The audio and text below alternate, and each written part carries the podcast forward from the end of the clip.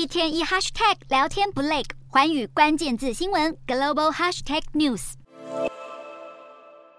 镜头前难掩悲痛，流下伤心的泪水。印尼的这一位妈妈与两岁的孩子天人永隔，凶手竟是一罐感冒糖浆。印尼一款在药局就买得到的非处方咳嗽药水，近期已经造成超过两百名儿童因急性肾衰竭而死亡。经过检验后，印尼当局表示，这些有问题的药水中含有非常高浓度的甘醇及乙二醇。世界卫生组织解释，这些是用在工业溶剂以及防冻剂中的有毒化学物质，即使误食少量，也有可能致命。至于为什么工业用化学物会被掺进作为药品的咳嗽糖浆中，印尼刑事调查局三十日召开记者会，揭露当地的化学品贸易商将工业级乙二醇和甘醇当做医药级的丙二醇出售，供应给当地的经销商，因而被加进了咳嗽药水中，才会引发这起悲剧。事实上，除了印尼以外，甘比亚及乌兹别克都发生了儿童服用咳嗽糖浆后因急性肾损伤而亡的事件。乌兹别克当局近期表示，超过十九名孩童服用了印度玛丽扬生技制药厂所生产的止咳糖浆后死亡。印度北方省当局除了撤销这家药厂的生产执照，也立刻下架。